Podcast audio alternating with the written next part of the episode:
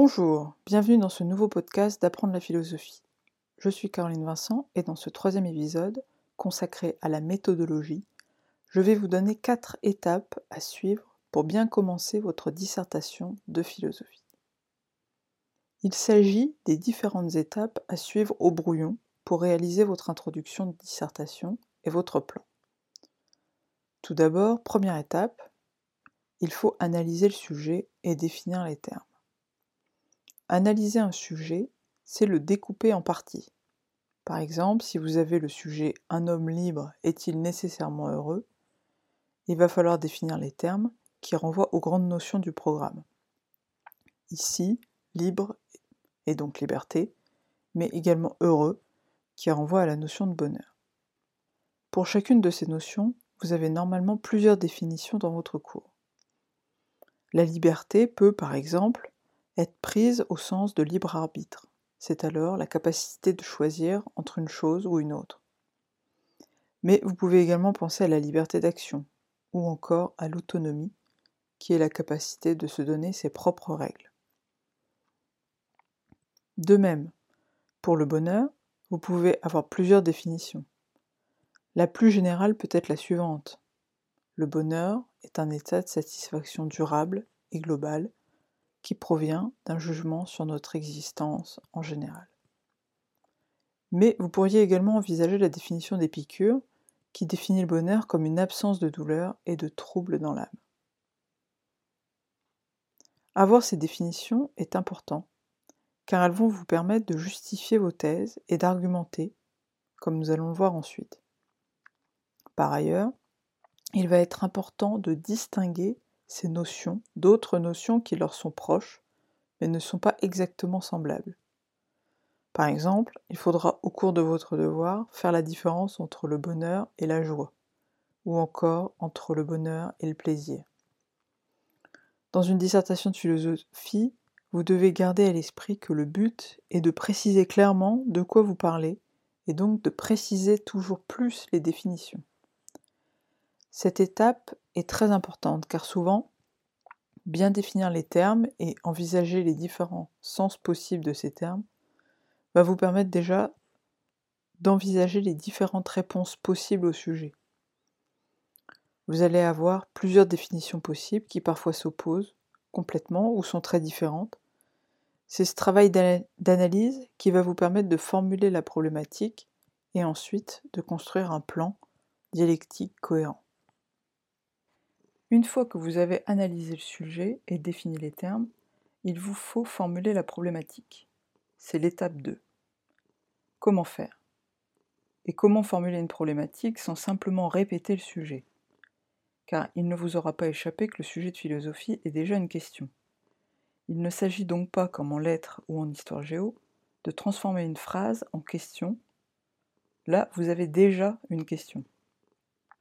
Alors comment faire?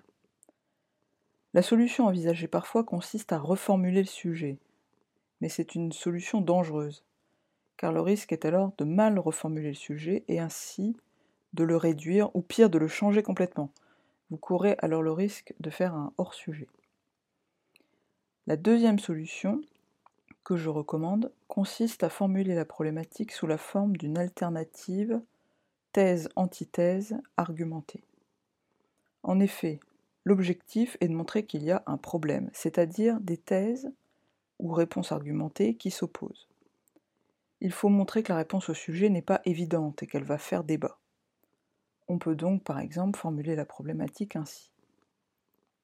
À première vue, il semble bien qu'un homme libre est nécessairement heureux. Donc première thèse.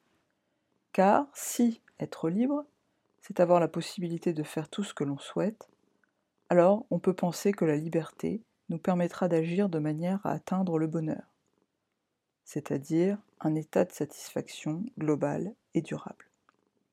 Mais, deuxième thèse, ne pourrait-on dire au contraire qu'un homme libre n'atteint pas toujours le bonheur? Car nous pouvons très bien être libres de faire des choix, et pourtant faire de mauvais choix, qui vont nous conduire au malheur. Fin de la problématique. Vous l'aurez compris, la problématique doit donc prendre la forme d'un paragraphe dans lequel vous envisagez une première réponse possible, thèse 1, et son argument, puis une deuxième réponse possible, thèse 2, et son argument. Ce faisant, vous montrez bien que la réponse au sujet n'est pas évidente, et que ce sujet pose un véritable problème dont il va falloir débattre dans la suite de votre devoir. Je reviens à présent sur deux points importants pour faire une bonne problématique. Il faut d'une part que chacune de vos thèses dans la problématique soit justifiée par un argument. Vous remarquerez que dans mon exemple, chaque thèse est suivie par un car. Il n'est pas suffisant d'affirmer une thèse, il faut justifier cette thèse pour que l'on voit bien le problème. D'autre part, il est adroit de justifier vos thèses en utilisant certaines des définitions que vous avez trouvées dans l'étape 1 au moment de l'analyse du sujet. On peut appeler cela des arguments définition. Il s'agit de donner un argument en faveur de votre réponse en montrant qu'elle est justifiée par une définition possible de bonheur ou de liberté. Prenons le début de la problématique que j'ai déjà utilisé. À première vue, il semble bien qu'un homme libre est nécessairement heureux, donc thèse 1, car si être libre, c'est avoir la possibilité de faire ce que l'on souhaite, donc ici une première définition plutôt naïve de la liberté comme liberté d'action, alors on peut penser que la liberté nous permettra d'agir de manière à atteindre le bonheur. C'est-à-dire, et la définition du bonheur, un état de satisfaction globale et durable. La première réponse au sujet est donc ici justifiée par une définition possible de la liberté comme liberté d'action. Cette façon de faire permet de formuler une problématique solide tout en évitant de simplement plaquer les définitions des termes du sujet au début de votre introduction, comme s'il s'agissait de décoration. Ici, vous les intégrez en partie dans la problématique et elles sont immédiatement utiles. Donc, à ce stade, vous avez réalisé l'étape 1, c'est-à-dire que vous avez analysé le sujet et trouvé les différentes définitions des termes principaux du sujet. Et vous avez réalisé l'étape 2, c'est-à-dire que vous avez formulé la problématique en utilisant une partie de ces définitions. À présent, il vous reste à construire un plan, en l'occurrence un plan dialectique, et nous verrons cela dans un prochain épisode et il vous faudra ensuite, pour finir, formuler une accroche. Voilà pour cet épisode, j'espère qu'il vous aidera à bien commencer votre dissertation. Si vous voulez davantage de précision, je vous invite à aller lire mes articles qui traitent de la méthode de la dissertation sur mon blog Apprendre la philosophie. Je vous souhaite une très bonne journée.